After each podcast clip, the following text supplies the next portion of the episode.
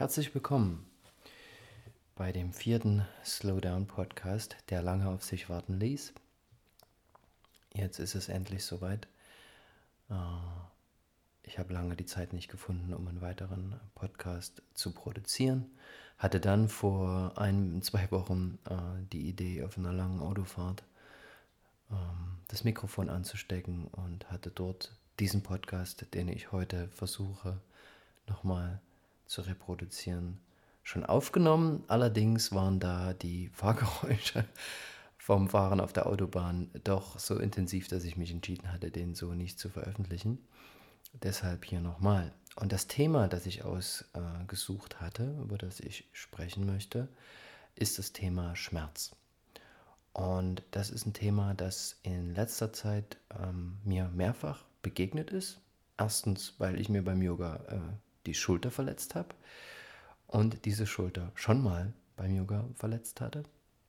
Dann wurde es kälter draußen und meine beiden äh, operierten Knie, ähm, ja, zwei Knie, ähm, jeweils ähm, mit einer äh, Meniskus-Entfernung, Teilentfernung, links und rechts, mit dem Abstand von, äh, ich glaube, sieben Jahren, äh, machten sich auch wieder bemerkbar und dann habe ich einen Workshop gegeben äh, in Dresden, äh, einen Meditationsworkshop, wo ich auch intensiv nochmal über das Thema gesprochen habe.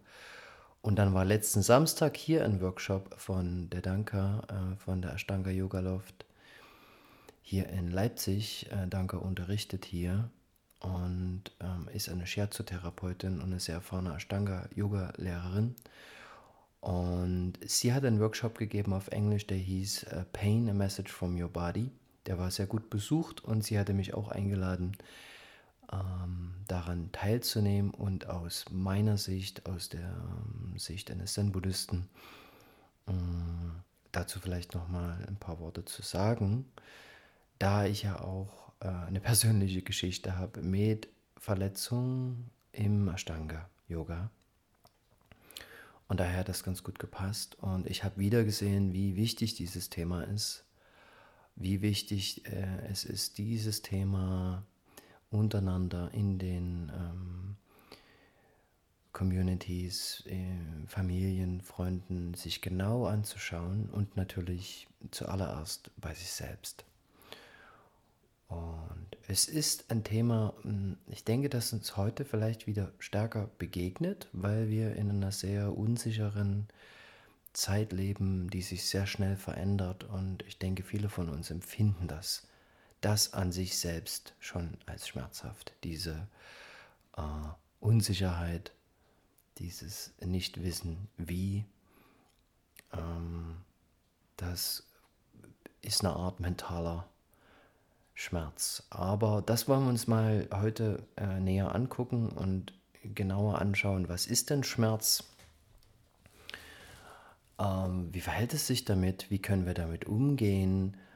Und die interessante Frage, ähm, die sich mir früher gestellt hat und die auch ein zentrales Thema im, in der buddhistischen Praxis ist, Schmerz und Leiden.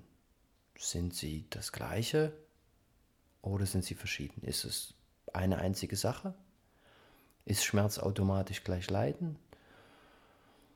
Oder ist Schmerz einfach nur Schmerz? Und das lohnt sich anzuschauen, ähm, weil ich der Meinung bin, dass sich mittels Meditation, besonders mittels äh, Zen-Meditation, da viel machen lässt. Ah, viele von euch, die zuhören, kennen MBSR, Mindfulness-Based Stress Reduction.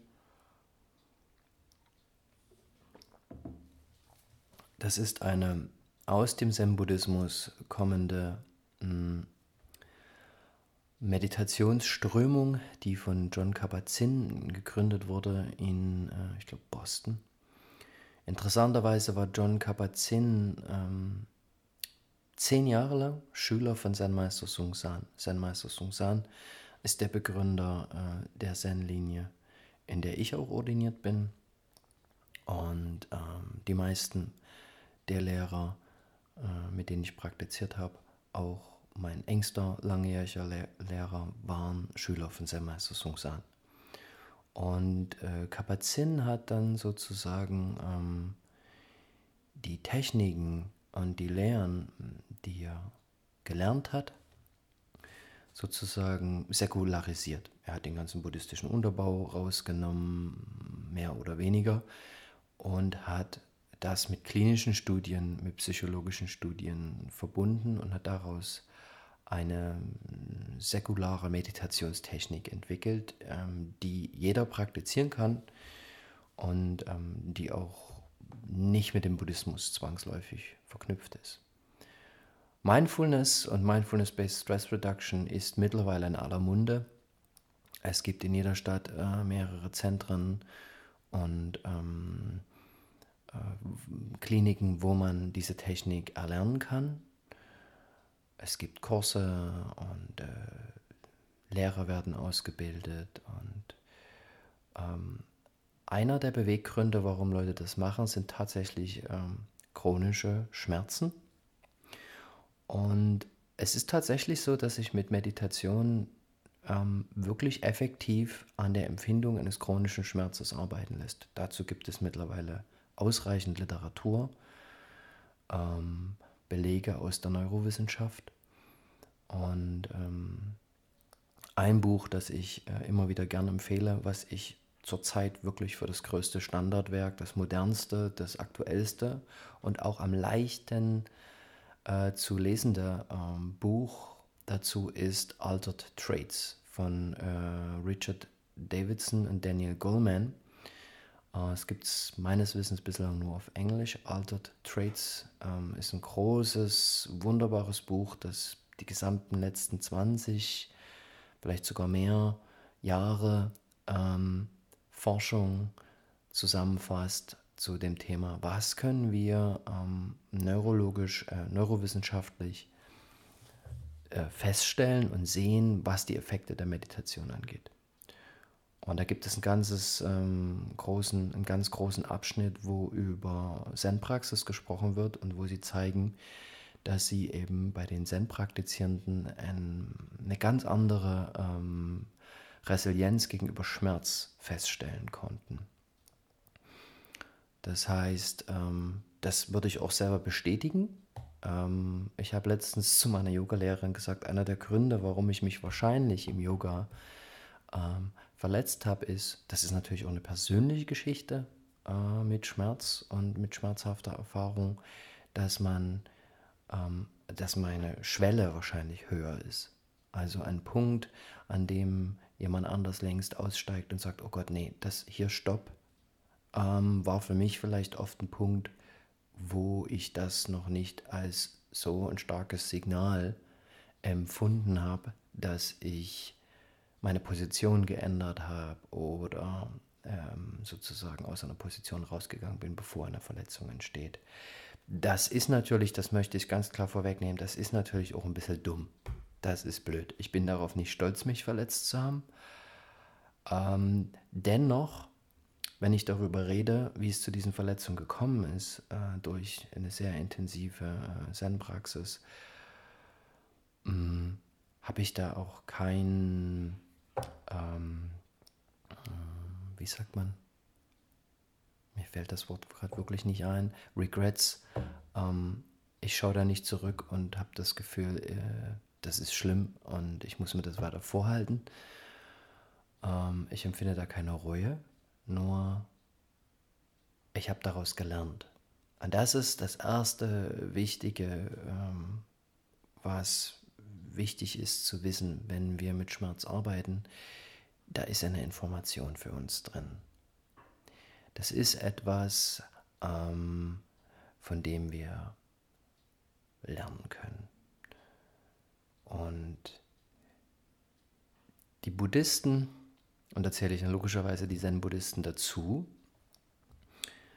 ähm, versuchen der Lehre Buddhas zu folgen, was auch immer das bedeutet, oder zumindest ähm, versuchen sie zu schauen, was hat der Buddha genau unterrichtet und wie, wie kann ich das in meinem Leben praktizieren. Das, da ist es wichtig, also nochmal ganz genau zu schauen, das ist ganz interessant, wie eigentlich wirklich der Umgang mit Schmerz, mit schmerzhafter und leidvoller Erfahrung im Kern, wirklich im tiefsten Kern der buddhistischen Lehre verankert ist. Das, was wir als äh, die Kernaussagen der buddhistischen Lehre äh, kennen, das sind die sogenannten vier edlen Wahrheiten. Und die erste edle Wahrheit lautet, mh, hm, im Deutschen wird es so übersetzt. Im Deutschen wird es übersetzt als das Leben ist leidvoll. Englisch Life is Suffering. Und ich möchte gleich mal bei dieser ersten edlen Wahrheit bleiben, ähm, weil als ich das als junger Mensch gelesen habe, ähm, nach einer sehr schmerzhaften, traumatischen äh, Kindheit und Jugend, ähm, konnte ich das natürlich annehmen. Das heißt aber nie, dass ich mein ganzes Leben lang nur unter Schmerzen gelitten habe, aber ich wusste im Kern oder habe gespürt, was der Buddha da meint mit dieser Aussage. Das Leben ist leidvoll. Das Leben ist Leiden. So. Jetzt alle, die mich kennen, wissen aber, ähm, dass ich wahrscheinlich durch, selbst wenn ich durch große Konflikte und Schmerzen durchgegangen bin, ich glaube, es würde mich niemand als ähm, einen trübseligen, äh, depressiven, äh, dunklen Menschen äh, beschreiben, der keine Freude empfinden kann.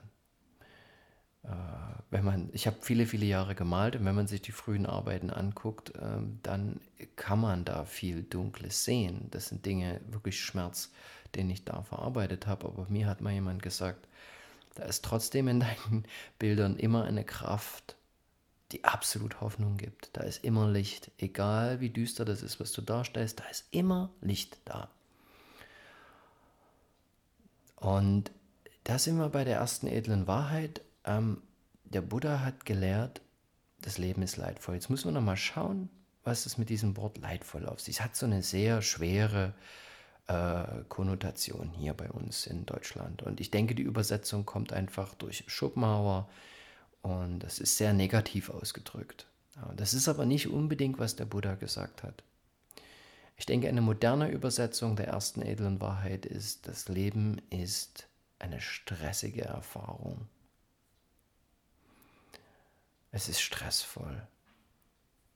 Und das Wort Dukkha, äh, der hat das Wort Dukkha verwendet, um diesen Zustand zu beschreiben. Soweit ich informiert bin, ist das Pali und eben eine moderne Übersetzung davon ist Stress, unbeständig, unbefriedigend, hm, rutscht uns immer wie Sand durch die Finger.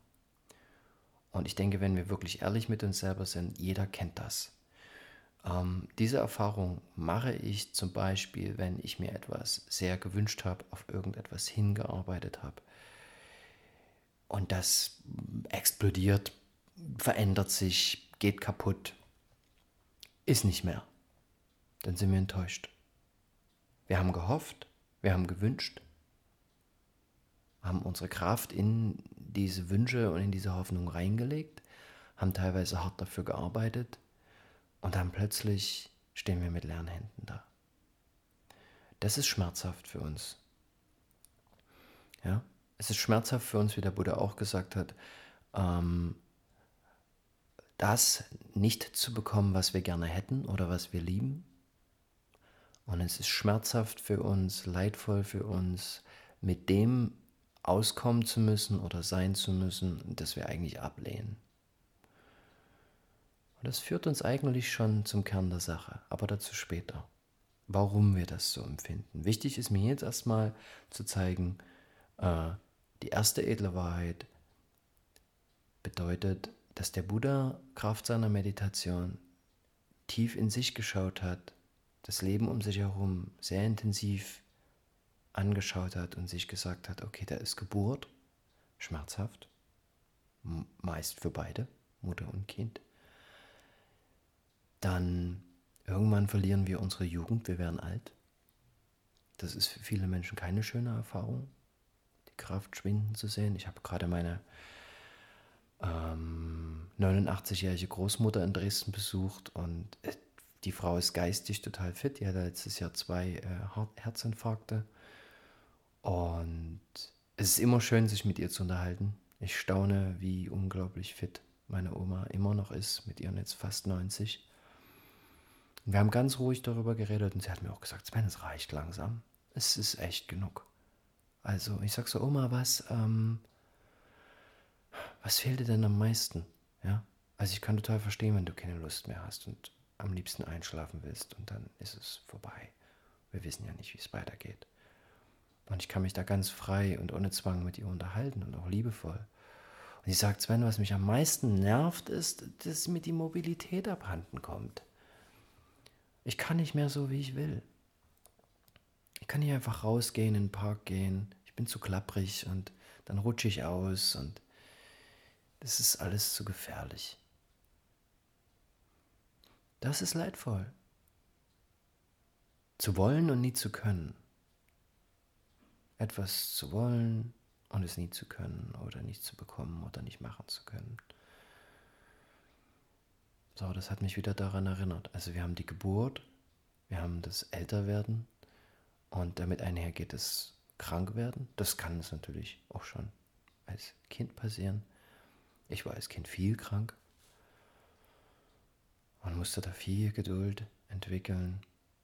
Und äh, so geht es auch vielen anderen Menschen. Also Krankheit ist etwas, das wir uns nicht wünschen. Das würden wir gerne von uns fernhalten. Und dann kommt der vierte Aspekt, äh, der Tod. So, das macht uns oft große Angst. Wir wissen nicht, was das ist. Wir wissen nicht, was da passiert. Wir versuchen vielleicht äh, eine Erklärung zu finden oder wir versuchen keine Erklärung zu finden. Wir wenden uns der Spiritualität, der Religion oder der Wissenschaft zu. Oftmals wird es negiert. In unserer Gesellschaft oft wird der Tod negiert, was nicht besonders hilfreich ist, weil es ist eine absolut unabdingbare Begebenheit, die definitiv eintreten wird.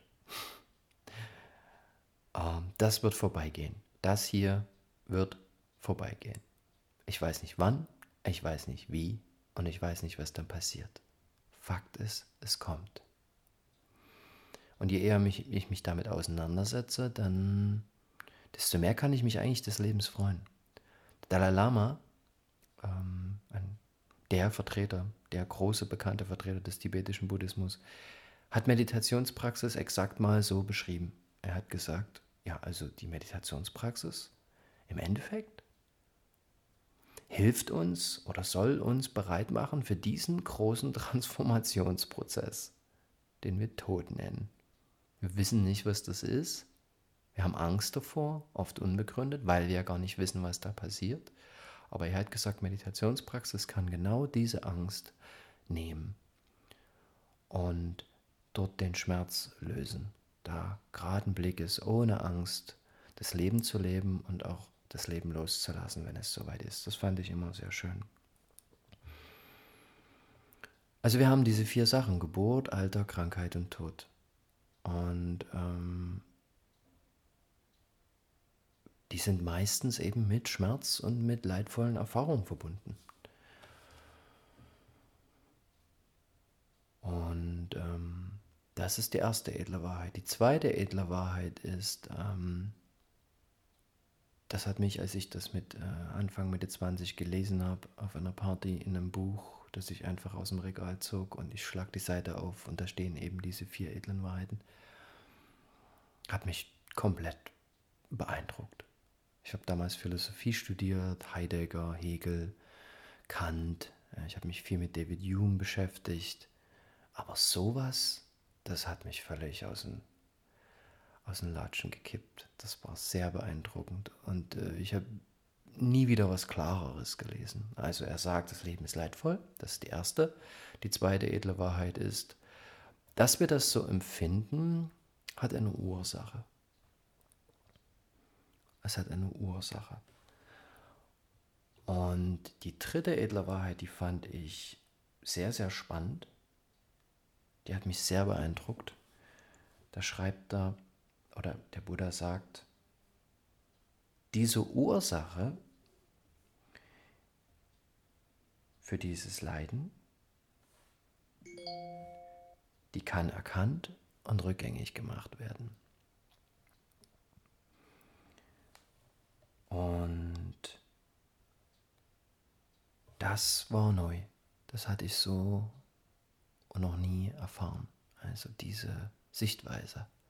Okay, da ist Schmerz, da ist ähm, eine leidvolle Erfahrung und wir sind dem aber nicht äh, zwangsläufig komplett ausgeliefert, sondern wir können Einblick in diese Ursache gewinnen und uns von dieser Ursache befreien. Also der Buddha sagt im Wesentlichen, ja, das Leben ist so. Das kann man schon als eine schmerzhafte, stressige, leider oft leidvolle Angelegenheit beschreiben, aber das ist nicht zwangsläufig die absolute Wahrheit, sondern es gibt Gründe, warum wir das so empfinden. Es gibt Gründe, warum wir das so sehen. Und diese Gründe können wir uns erschließen. Wir können Einsicht nehmen. Und dann kommt die vierte edle Wahrheit, dass er sagt, der Weg dahin ist, das ist der Weg, den der Buddha beschrieben hat, beschritten hat. Das ist, was für ihn funktioniert hat und was er all seinen Schülern und Schülerinnen nahegelegt hat. Und der Buddha hat niemals gesagt, dass es die absolute Wahrheit ist, sondern er hat gesagt, da bin, so bin ich dahin gekommen.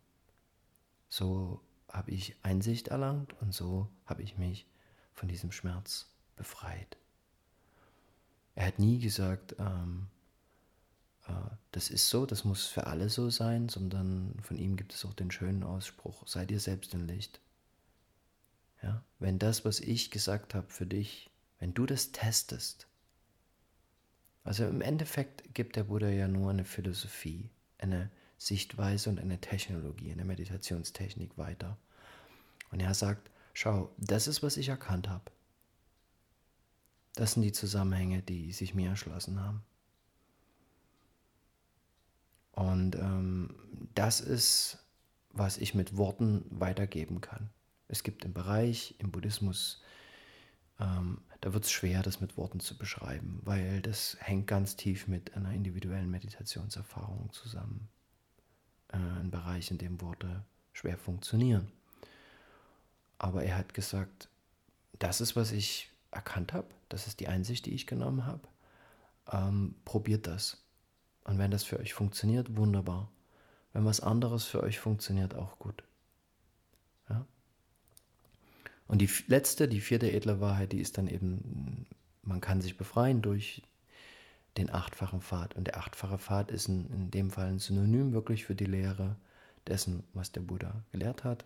Und das ist einmal rechte Anschauung, rechte Erkenntnis, ähm, rechte Absicht oder Gesinnung, rechtes Reden, rechtes Handeln, rechter Lebenserwerb, rechtes Streben, Üben, rechte Achtsamkeit und äh, rechte Meditation.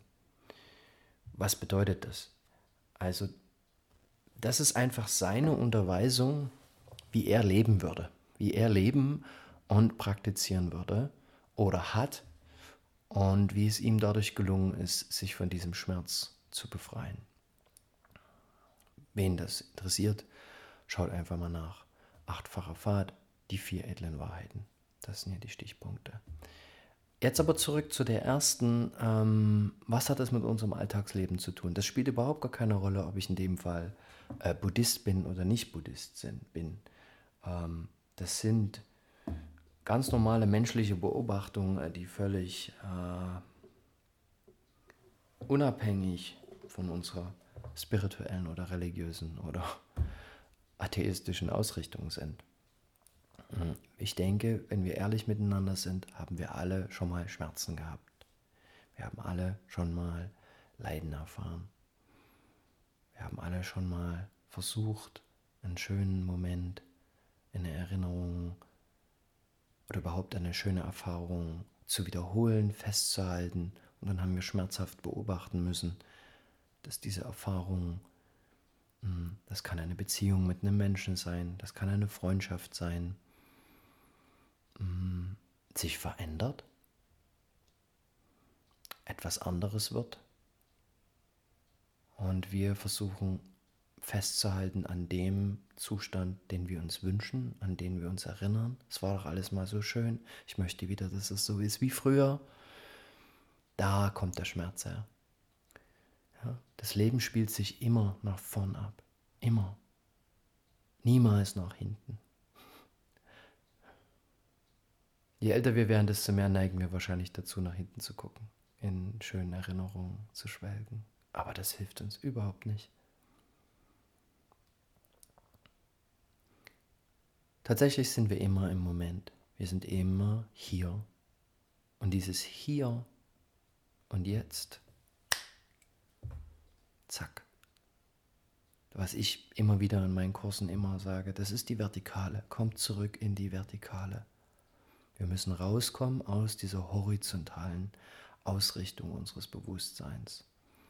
Mit horizontaler Ausrichtung meine ich die 10.000 Dinge, die da nebeneinander stehen, 10.000 Möglichkeiten. Wir wechseln von einer zur nächsten. Wir gehen in, mit unserem Denken in die Vergangenheit, wir gehen in die Zukunft. Wir projizieren Dinge aus der Vergangenheit in die Zukunft. Wir versuchen Erklärungen zu finden. Das ist, was ich als Metapher eine horizontale Bewegung unseres Geistes nenne. Meditieren zu lernen. Achtsamkeit zu praktizieren bedeutet, in die Vertikale zurückzukommen. Zack hier und jetzt. Ich vergleiche das auch gerne mit Korallenrifftauchung und Apnoe-Tauchung. Beides ist Tauchen. Bei dem Korallenrifftauchen, ach, da ist relativ flach und ich bewege mich horizontal. Ich schaue mir diese ganzen vielen Dinge nebeneinander an. Das ist schön. Aber ich gehe nicht in die Tiefe. Beim Apnoe-Tauchen ist es völlig zweitens. Da geht es nicht um ähm, äußerliche Dinge, die ich anschauen will, wie beim Korallenrifftauchen. Da ist es sehr nach außen. Ne? Da geht es die Erfahrung, das, die Koralle und der Fisch und das und das und das horizontal. 10.000 Dinge nebeneinander. Während beim Apnoe-Tauchen, das ist dieses Tauchen, wo ein Taucher ohne Sauerstoffgerät an einem Seil oder frei komplett in die Tiefe sich sinken lässt. Dort geht es, geht es um die Erfahrung der Tiefe. Und äh, wie gesagt, das ist nur eine Beschreibung. Ja. Im Idealfall schaffen wir unseren Geist in beide Richtungen korrekt auszudehnen, also sowohl horizontal als auch vertikal.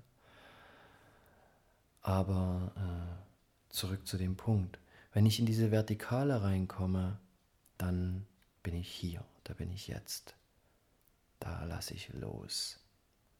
Ich lasse mich ein, ich werde langsam, ich öffne mich, ich werde wach. für all das, was jetzt unmittelbar passiert. In mir selbst, ich kann vielleicht meinen Herzschlag hören. Ich spüre meine Füße, meine Beine, mein Gesäß, wie es auf dem Stuhl sitzt. Ich spüre, ob mir warm oder kalt ist. Ich spüre, ob ich hungrig bin, ob ich nicht hungrig bin. Ich kann in mich hineinspüren. Und ich sehe Dinge außerhalb, was ich außerhalb meiner selbst benennen würde. So nennen wir das, ja. Also ich kann Dinge sehen, hören, schmecken, fühlen, riechen. Ja, die Buddhisten beschreiben das Denken noch als einen sechsten Sinn. Das ist, finde ich, immer wieder interessant. Wir gehen immer nur von fünf aus, aber die Buddhisten sagen, das Denken ist genauso ein Sinneseindruck. Und tatsächlich, wenn man viel und lange meditiert, man muss nicht zwangsläufig viel und lange meditieren, aber ich spreche von mir selber in dem Fall, ist es immer deutlicher für mich geworden, dass was unterscheidet denn wirklich den Eindruck, etwas zu hören, etwas zu riechen, etwas zu sehen, von dem, wenn ich mich achtsam in Stille befinde oder sogar bewege und ich beobachte mein Denken? Was unterscheidet denn die Formation die sich da bildet, die Gedankengebilde, Sprache in meinem Kopf, so könnte man das vielleicht beschreiben. So denken wir, das sei Denken. das zieht genauso durch diesen endlosen großen universellen Raum wie alles andere. Ein Geräusch kommt und geht, ein Geruch kommt und geht. Alles kommt, bleibt für einen Moment der Wahrnehmung, wir nehmen es wahr und dann ist es wieder weg. Mit dem Denken ist es genauso. Ich sage oft, ähm, wenn das nicht so wäre, könntet ihr mir wahrscheinlich sagen, was ihr vor fünf Jahren, drei Monaten, vier Wochen, acht Tagen, drei Stunden, zwölf Minuten, bla bla bla, gedacht habt. Genau in dieser Sekunde. Was war der Gedanke? Geht nicht. Kann keiner. Das Denken ist nicht solide. Es taucht auf, bleibt für eine Sekunde und ist wieder weg. Das sind wie die Wolken am Himmel. Das ist im Zen eine sehr bekannte und sehr griffige Metapher. Unser Bewusstsein ist vielmehr wirklich so der offene, weite Raum, der große, weite, blaue Himmel. Er ist ja nicht immer, Raum ist nicht blau. Aber ihr wisst, was ich meine, der große, weite Raum. Und da schwirren Dinge durch. Und wir bleiben immer an den Dingen hängen. Wir bleiben immer an den Dingen hängen, statt zu schauen, ob es nicht tatsächlich so ist, dass unser Bewusstsein vielmehr der Raum ist. Und der bewegt sich nie. Der ist still und ruhig. Ganz schwer zu greifen. Wie, wie greife ich Raum? Das ist aber, was man beim Meditieren beobachten kann. Und diese Metapher bringt uns auch schon wirklich zu dem interessanten Umgang mit Schmerz. Wenn ich mich hinsetze und ein Schmerz auftaucht, ein emotionaler Schmerz, ein mentaler Schmerz, ein physischer Schmerz. Was dann? Unsere übliche Reaktion ist, wegzugehen von dem Schmerz. Wir wollen den nicht empfinden. Wir wollen, dass der weg ist. Wir wünschen uns äh, eine Medizin, wir gehen zum Arzt und sagen, ja, da können Sie mir was verschreiben ja, in unserem Alltagsleben. Wir haben eine stressige Situation und, und, wir haben alle unsere Wege, wie wir versuchen, damit umzugehen, so nennen wir das. Damit umzugehen. Ne? Ein Glas Wein, eine halbe Flasche Wein, Drogen, Schmerzmittel, Arbeiten, Workaholics. Bloß nicht in Stillstand kommen, und bloß nicht fühlen, was man dann fühlt, wenn man in Stillstand kommt. Das ist auch einer der Gründe, warum innehalten und in die Stille gehen, bei sich selbst sein, alleine sein, so wichtig ist, um wirklich komplett zu heilen. Weil der Schmerz wird nur wachsen über die Jahre. Der macht sich bemerkbar, vielleicht im unteren Rücken, vielleicht hier, vielleicht da. Der macht sich vielleicht bemerkbar als eine Angststörung, eine Depression, Traurigkeit, die oft viel zu lange anhält. Was auch immer. Was in unserer Gesellschaft uns leider nicht beigebracht wird, ist, ähm, wie man damit selbst ähm, arbeiten kann. Ich habe das für mich im Zen-Buddhismus gefunden und im Yoga, in den alten yogischen Schriften zuerst und dann vielmehr in dem, was der Buddha unterrichtet hat. Weil genau das war sein Dreh- und Angelpunkt. Ja, ein Zen-Meister, den ich auch sehr schätze, ist Zen-Meister De Kuang. Der unterrichtet oft, äh, der ist schon über 70 jetzt, äh, kommt aus Amerika und lebt viel in Singapur und er unterrichtet einmal im Jahr ähm, in dem Zen-Zentrum, äh, das ich unterstütze, wo ich auch äh, oft bin, mehrfach im Jahr, das Vrajne Zen Center im Südosten der Tschechei, fast schon Slowakei, bauen Freunde von mir seit vielen Jahren ein modernes Zen-Zentrum auf. Da gibt es eine sehr äh, starke Community aus teilweise aus Leuten, die schon Jahrzehnte Zen praktizieren. Und dort kommt Zen-Meister De Kuang hin und er hat es oft, ähm, wenn er nach dem Kern der Lehren des Buddha oder überhaupt was Buddhismus ist oder was Buddha überhaupt gelehrt hat, während danach gefragt wird, macht das relativ einfach. Er sagt, ähm, Schmerz erkennen und Schmerz wegnehmen. Ja, leiden. Leiden wirklich sehen, lernen, sensibel dafür werden, wach werden, wie wir uns gegenseitig wehtun oder wo Schmerz überhaupt besteht, wahrnehmen und wegnehmen, lösen. Ja?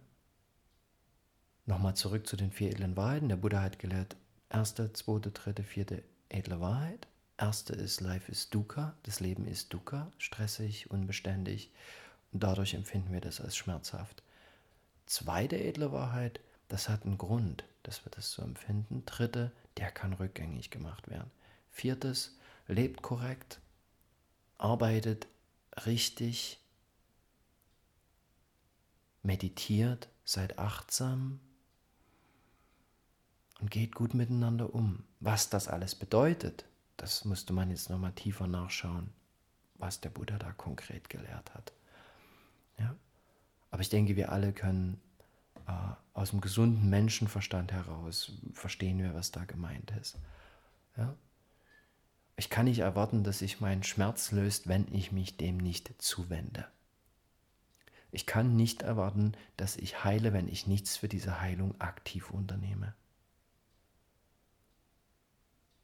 Ich kann auch nicht immer erwarten, dass die Ursache des Schmerzes sich löst, wenn ich es mit Schmerzmitteln bekämpfe. Ich bekämpfe nur die Symptome. Ich ziehe nicht die Wurzel raus.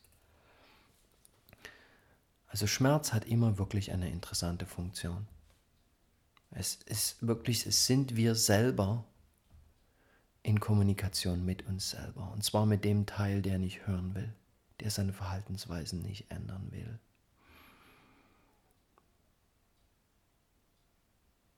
Und dann fängt es an, weh zu tun.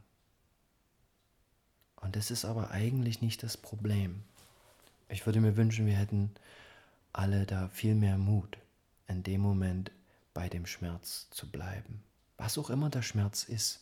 Das kann ein konkretes physisches Phänomen sein, aber viel öfter sind es äh, Gefühle des Unwohlseins, die wir als leidvoll empfinden. Gefühle des Nicht-Ausreichens, des Nicht-Genugseins, des Mehr machen müssen, das ist ein innerer Druck, Stress, nie zur Ruhe kommen. Aber interessanterweise sind es doch dann nicht so viele Leute, die genau das tun, was nötig ist in dem Moment. Das ist innehalten, still werden und gucken, was ist das?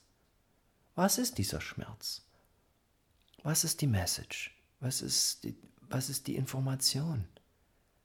Worauf möchte ich hier mich selbst aufmerksam machen? Ja? Absolut richtig ist natürlich, gerade wenn wir physische Probleme haben und die wären groß, äh, sollen wir zum Arzt gehen und das physisch checken lassen.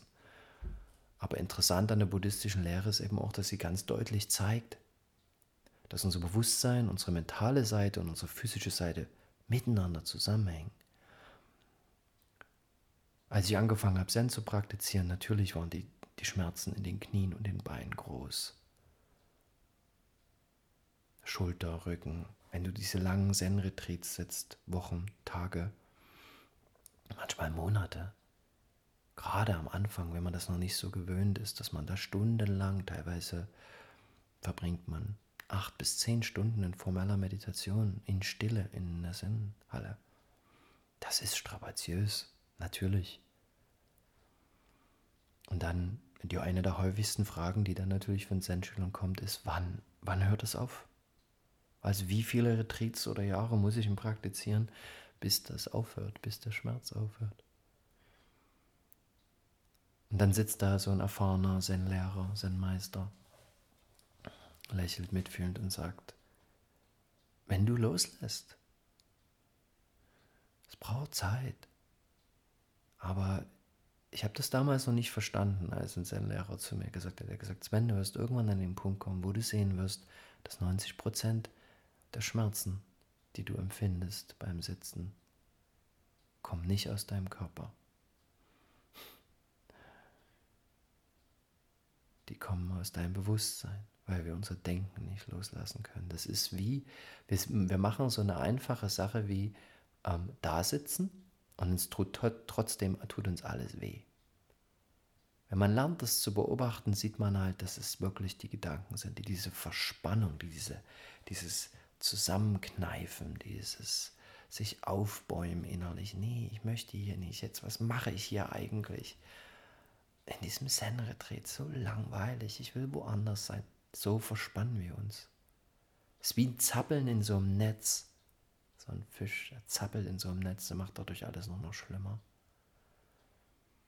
Und das ist auch meine persönliche Erfahrung. Dann mit den Jahren, mit viel Geduld, Sanftheit entwickeln zu sich selber und wirklich sich mit diesen Unbequemen, mit dem Unbequemen anfreunden. Damit meine ich nicht nur das Bein, das mir jetzt gerade beim Meditieren eingeschlafen ist, oder das Knie, das vielleicht ein bisschen weh tut.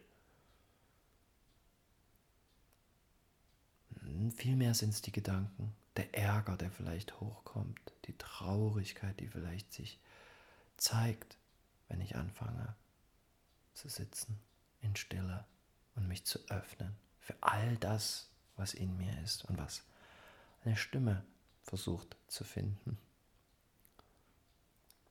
Ich hatte das große Glück, äh, obwohl ich wirklich viel schmerzhafte Erfahrungen als Kind und als Jugendlicher lange über Jahre ertragen und aushalten musste. Ich konnte malen und ähm, das habe ich schon immer getan und seit dem 15. Lebensjahr bis fast zu meinem 30. sehr intensiv. Und mir hat es geholfen, diesem Schmerz und dieser tiefen Frage, was dieses Leben ist, warum die Dinge so sind, wie sie sind, eine Stimme zu verleihen, es rauszulassen. Wir müssen etwas finden, wo wir das kanalisieren können. Nicht für jeden ist unbedingt das Meditieren zwangsläufig zuerst die beste Lösung. Ja, wir müssen nicht alle in die Zen-Halle gehen. Ich möchte nur die Leute immer wieder gerne ermutigen, etwas zu finden, das ihnen hilft, mit sich selber alleine zu sein und sich zu öffnen. Ich finde, stilles Sitzen, Meditieren, das kann auch auf dem Stuhl sein, ist ein sehr, sehr guter und direkter Weg, um da ranzukommen. Für den einen ist es Laufen, für den anderen sind es lange Wanderungen oder mal alleine eine Reise unternehmen, mit dem Fahrrad unterwegs sein.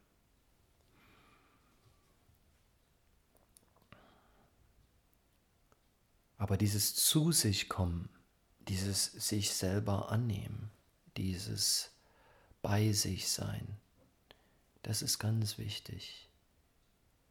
Und viele Leute haben Angst dann vor dem, was da hochkommt.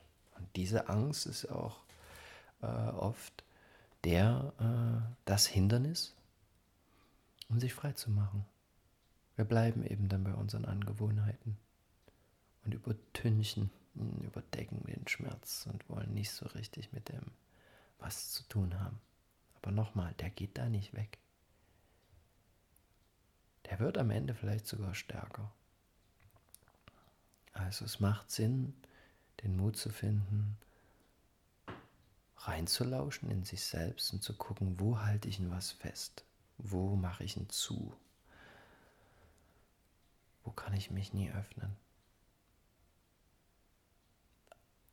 Also ein Lehrer, den ich auch schätze, ein Zen-Meister in einem Retreat, der hat das mal verglichen mit dieser Praxis, die wir da machen, dieses Tage, wochenlange, monatelange Sitzen auf diesem Kissen oder Tag für Tag in unserem Alltagsleben, während wir unser Leben leben und, und die ganzen vielen hm, Dinge versuchen nach bestem Wissen und Gewissen zu erledigen. Trotzdem meditiere ich vielleicht morgens, abends.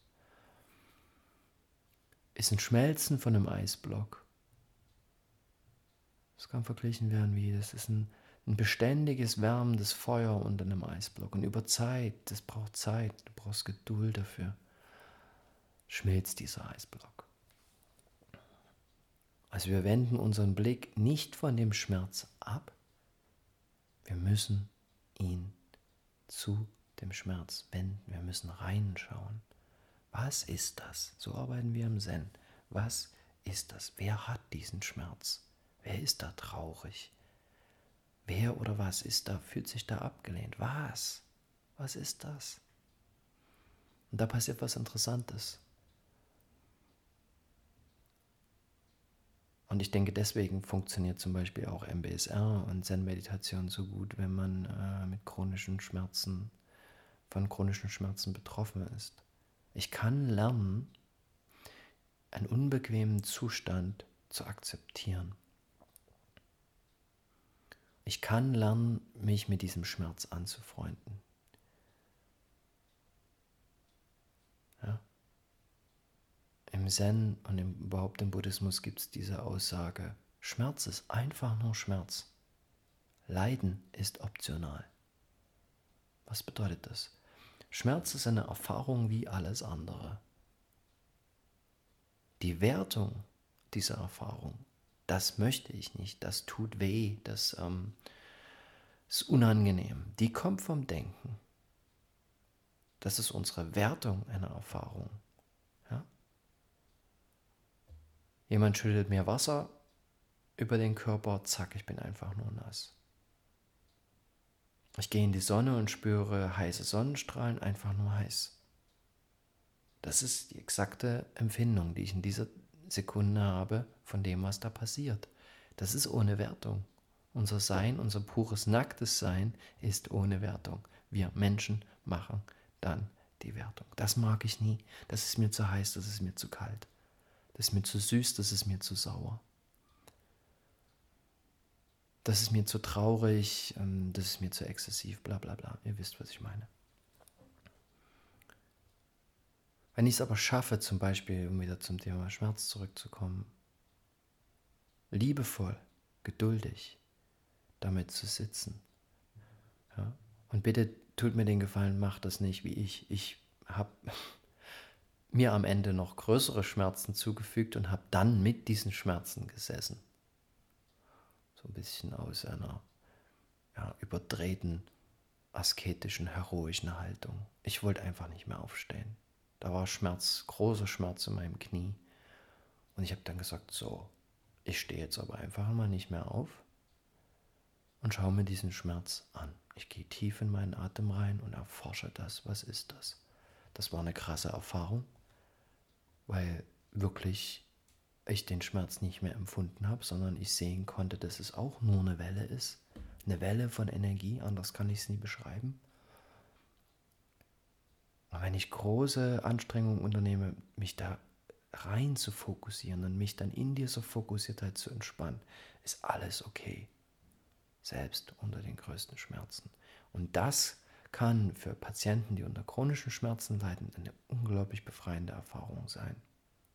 Oder für Tinnitus-Patienten zum Beispiel dass sie lernen, nicht so sehr auf den Schmerz zu fokussieren und sich permanent mit dem Schmerz auseinanderzusetzen. Natürlich wird er da größer. Ich rücke den ständig in meinen Fokus. Sondern ich lerne über das Meditieren den Fokus viel weiter zu machen. Also den Raum wahrzunehmen und nicht die Dinge, die nur in dem Raum auftauchen. Ich lerne mich auf meinen Atem zu fokussieren äh, ich plane noch einen weiteren Podcast zu machen, den möchte ich nennen äh, Liebesaffäre mit dem Atem. Ja, ich sage meinen Kursteilnehmern immer, fangt an, wirklich euren Atem wertzuschätzen und zu lieben. Wie als sei es wirklich eine, ein Geliebter oder eine Geliebte. Erforscht den. Schaut immer hin, hört immer zu, Das hilft ungemein, um in diese Vertikale zu kommen. Wir kommen nur schwer in die Vertikale, wenn wir nicht bei unserem Atem sein können. Das ist auch das beste Werkzeug, um mit Schmerzen zu arbeiten. Atmet rein, versucht in diesen Schmerz hineinzuatmen. Das ist, wie wir es lösen. Wir müssen diesen Dingen Liebe und Achtsamkeit entgegenbringen. Wir müssen den eigenen Schmerzen, den eigenen leidvollen Erfahrungen liebevoll mit Geduld und mit Sanftheit begegnen. Annehmen. Dann kann sie es lösen. Das ist meine persönliche Erfahrung. Es löst sich nichts wenn wir uns wegdrehen und betäuben.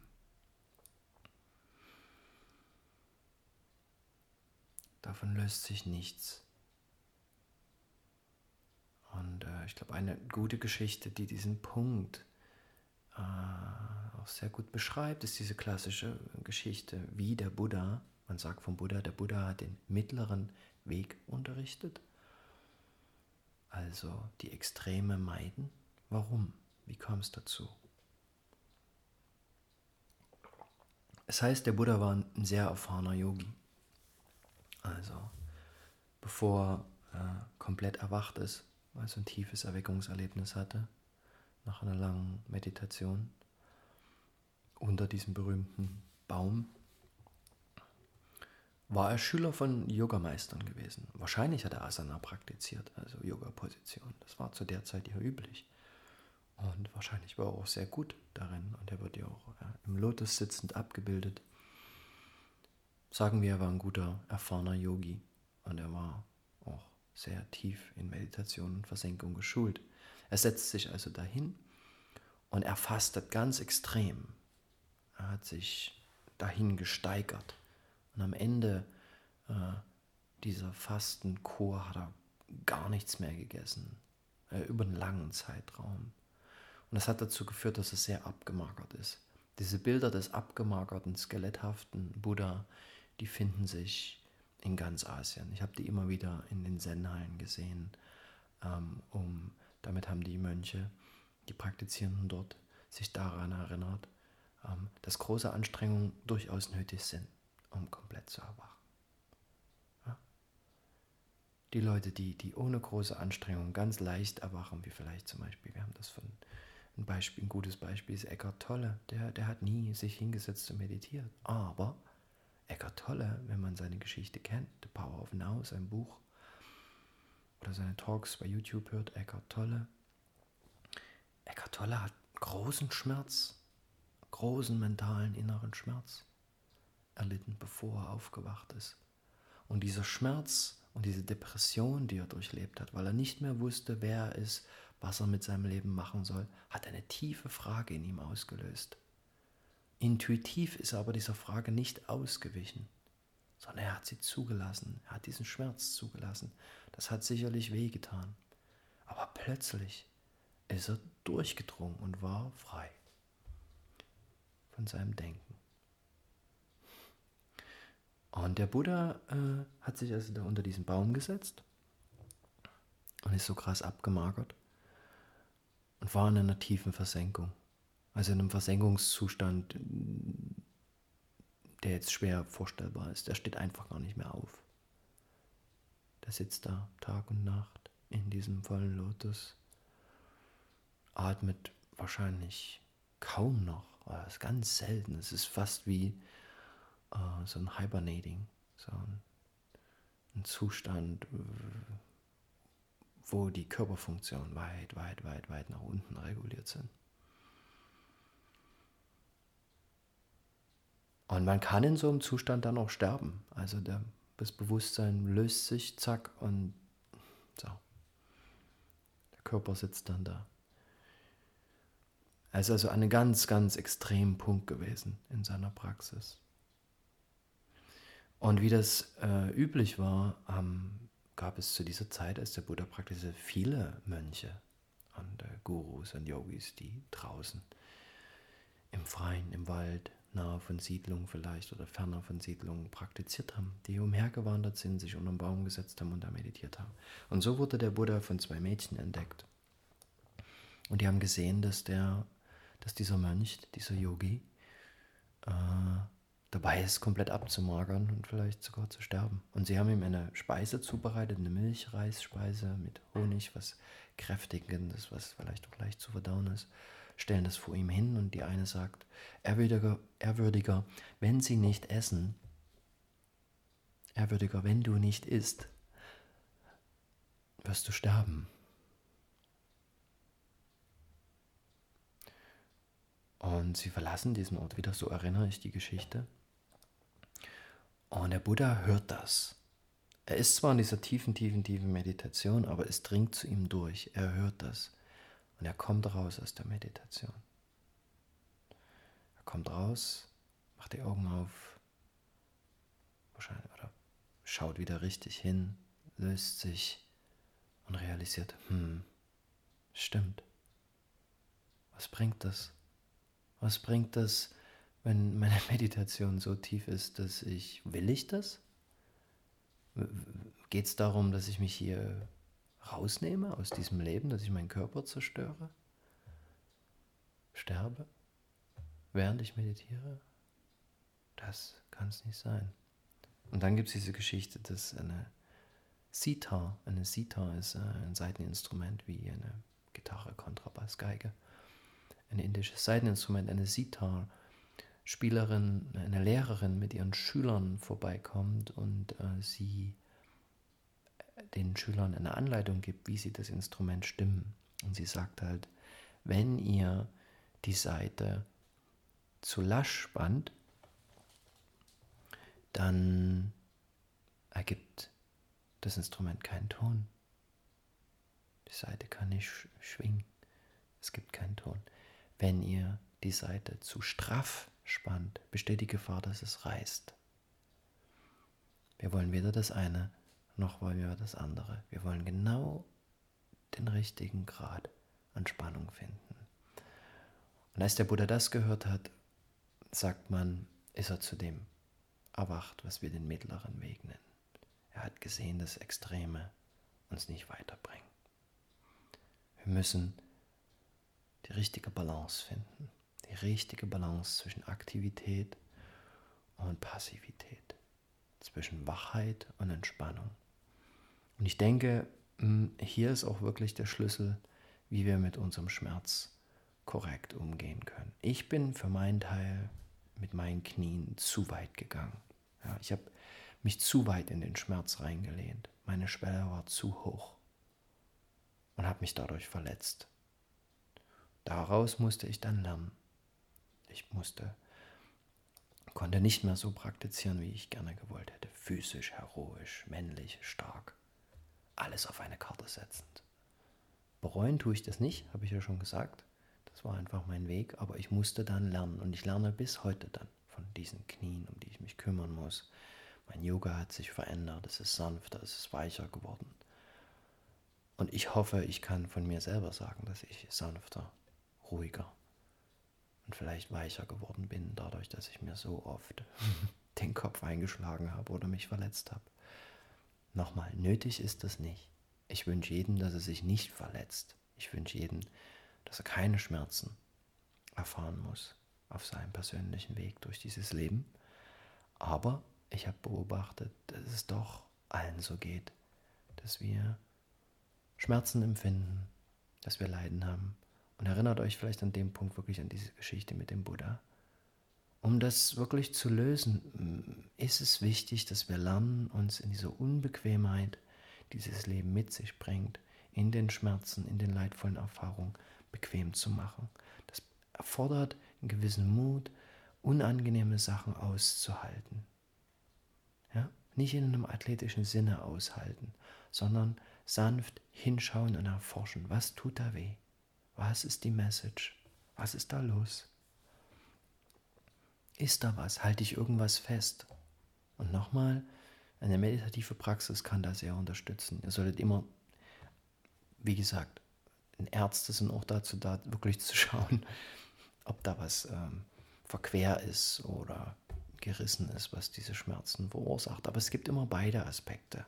Ja? Wir haben einen Körper und wenn, wenn Schmerzen auftreten, besonders auf einem spirituellen Pfad, äh, müssen wir auch immer unser Bewusstsein schauen, was da ist. Ja, ist da die, die, bei mir, wenn ich Schmerzen habe, ist die Nachricht oft, Sven, du musst langsamer machen, weniger, ausruhen, zur Ruhe kommen. nicht so viel Aktivität. So. Ähm. Also dieses Hinschauen ist wichtig. Dieses Hinschauen, Hinhören, Hinfühlen in uns selbst. Wenn wir das lernen, bei uns selber anzufangen, mit Schmerz und mit Leiden wirklich korrekt umzugehen, Das heißt nicht wegrennen, sondern sanft da bleiben und zu gucken, was es ist. Was ist, was will mir, was ist die Message? Was sehe ich hier nicht? Was sehe ich hier noch nicht? Warum das weh tut? Ja? Viele Leute nehmen Schmerz erst sehr, sehr spät irgendwann wahr, weil sie immer zu aktiv sind. Sie kommen nie zur Ruhe. Und wenn sie mal zur Ruhe kommen, zack, merken sie plötzlich, wie viele Schmerzen da sind. Also nehmt euch auch Zeit für euch selber, um richtig reinzufühlen in euch selber. Und was da natürlich mitschwingt, was da natürlich mitkommt, ist in dem Moment, wo wir anfangen, unseren eigenen Schmerz besser kennenzulernen, anzunehmen, zu lösen, äh, wächst in uns natürlich auch eine empathische Fähigkeit und das Mitgefühl, geduldiger und ruhiger und liebevoller mit anderen Menschen zu sein, die unter diesem Schmerz oder unter irgendeinem Schmerz oder Leiden äh, leiden, also die in einer leidvollen Situation sind.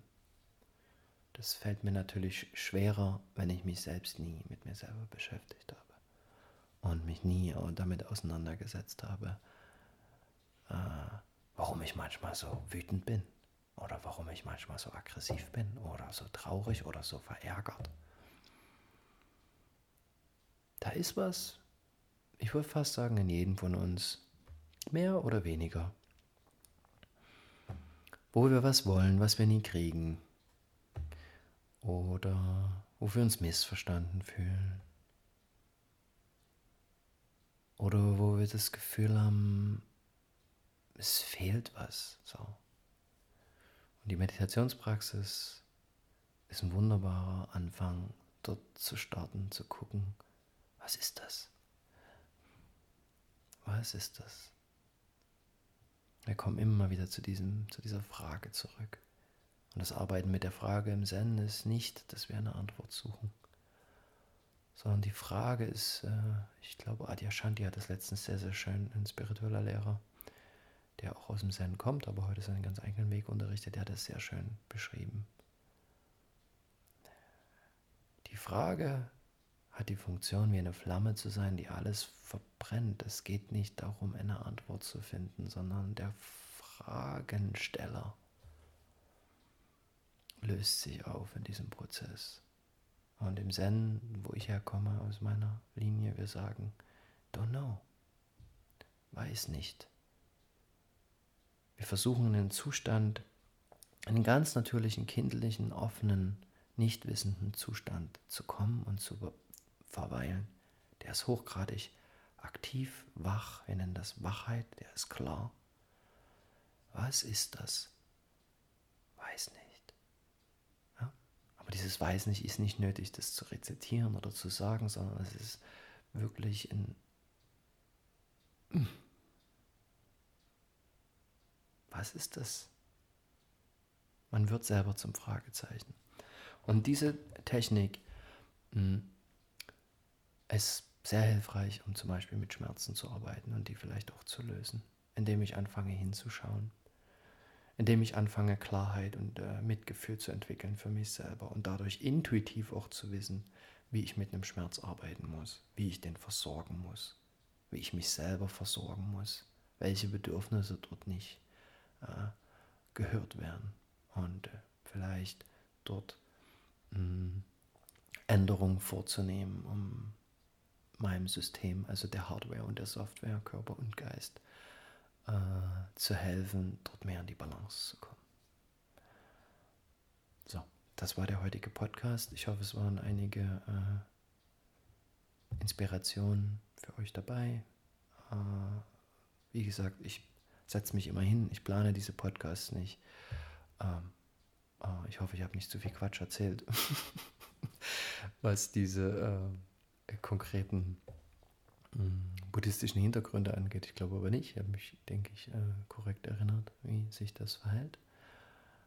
Ähm, ja, nehmt meine Podcasts gerne immer nur als so wirklich eine Momentaufnahme. Einfach zuhören, schauen, resoniert da was, ja, nein. Und ich freue mich, wenn es so ist. Und ich bin nicht traurig, wenn es nicht so ist.